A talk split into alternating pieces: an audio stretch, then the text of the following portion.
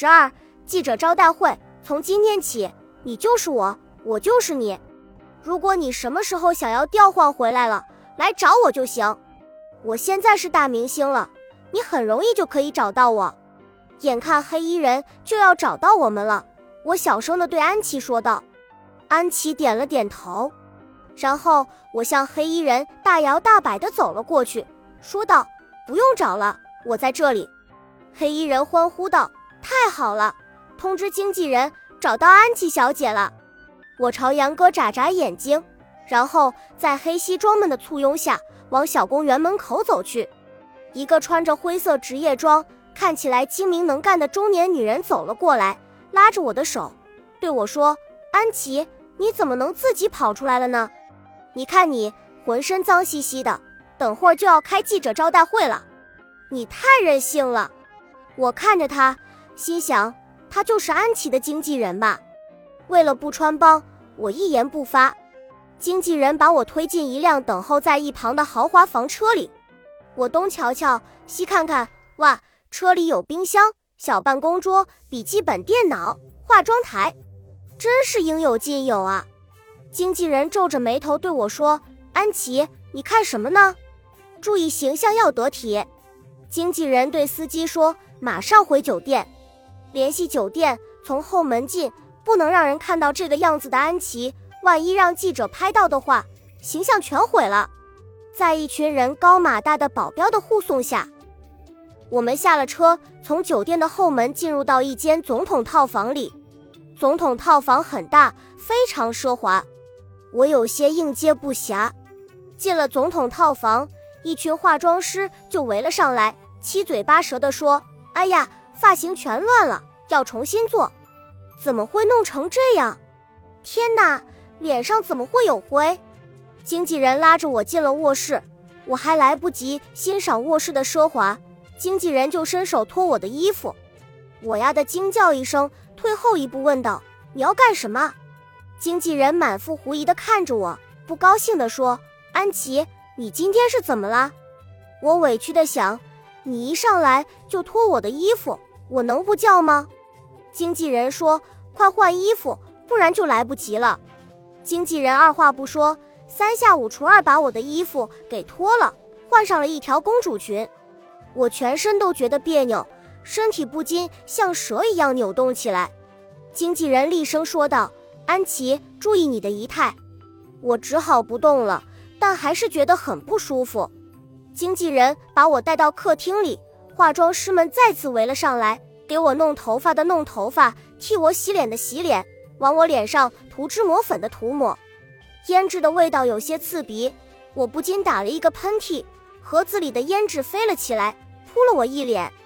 化妆师懊恼地说：“哎，又要重新弄了。”化妆师又在我的脸上折腾了一番，然后给我弄假睫毛、画眼线。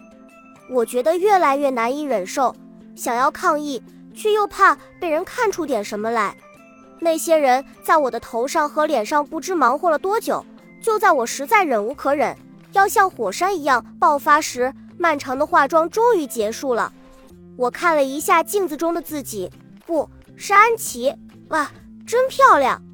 刚才的安琪素面朝天，看起来像邻家女孩，并不比一般人好看多少。